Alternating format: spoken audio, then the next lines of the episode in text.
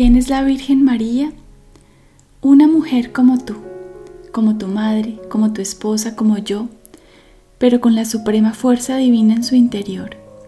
Esa fuerza le agudizó todas las cualidades femeninas, su dulzura, su capacidad para entregar amor, su paciencia, su ternura, su humildad y su capacidad para escuchar a todos, contenerlos y despertar en ellos la esperanza y la fortaleza. Era tan especial esa mujer que el mismo Dios la eligió como madre suya, pues se requería la fortaleza de Dios y la pureza de su alma para crear la fuerza de la suavidad, la más potente de todas las fuerzas del mundo, porque es tan sutil como la paz, pero tan fuerte como el amor verdadero.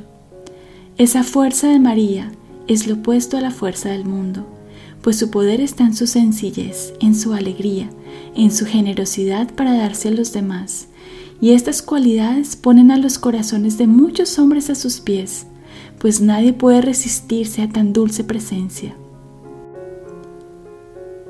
María gana las batallas del mundo con su humildad, su amor, su paciencia y la fe sagrada que tiene en Dios, en el amor de Él a todos nosotros.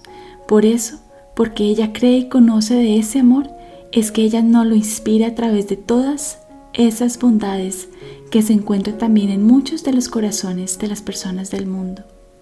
Ella no se rinde, ella no es no se desespera, ella nos espera, nos lleva con muchas pistas y aparentes casualidades hacia ella.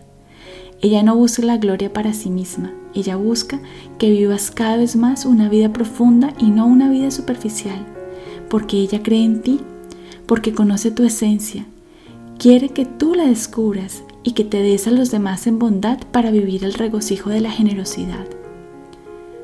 Con sus palabras textuales, comillas, yo no lo puedo hacer por ti, pero yo estoy contigo, yo estoy contigo, yo estoy contigo, comillas. Ella nos dice que puede interceder por nosotros, para que Dios se revele en señales que los hombres llamamos casualidades y que éstas nos guíen, nos permitan al fin seguir el camino de la bondad. ¿Cómo sabrás que estás en el camino de la bondad? Porque cada vez más disfrutarás de los momentos de paz, resonarás con ella en la música que elijas, en la gente que te rodee, en tu soledad, en los paisajes, en la comida, y descubrirás que está metida en el fondo de tu alma y que para llegar a ella tendrás que trabajar en ti, develando las capas intermedias, hasta ir alcanzando cada día más. Este proceso no tiene fin, no seremos perfectos en esta vida, pero sí somos perfectibles hoy. Ella quiere enseñarte a trabajar en adentrarte en tu interior para acercarte a la paz que se esconde en el fondo de tu corazón, pues esa calma te traerá alegría, Sentirás que eso que encuentras cada día, eso es lo real, lo que merece la pena trabajar y en lo que se requiere centrar tu atención. La mirada en ti se transformará, cambiará tu mundo y transformarás el de los demás. ¿Cuál es el trabajo de ella si es que ella no puede hacerlo por nosotros? Ella está para recordarte lo valioso que eres, pues la misma Madre del Cielo, nuestra Madre Santa, cree en ti y entonces te pregunta, y si yo creo en ti, ¿tú por qué no? Ella sabe quién eres. No pide que te transformes en nada porque ella ve tu esencia. Pero el que lo olvidó fuiste tú. Por eso te cuesta trabajo ser feliz, sentirte pleno y satisfecho. Por eso a veces te sientes avergonzado, frustrado o quizás vacío.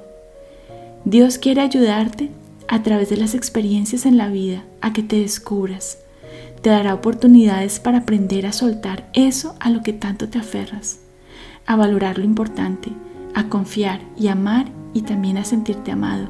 Todo eso te va a ayudar a ser realmente feliz.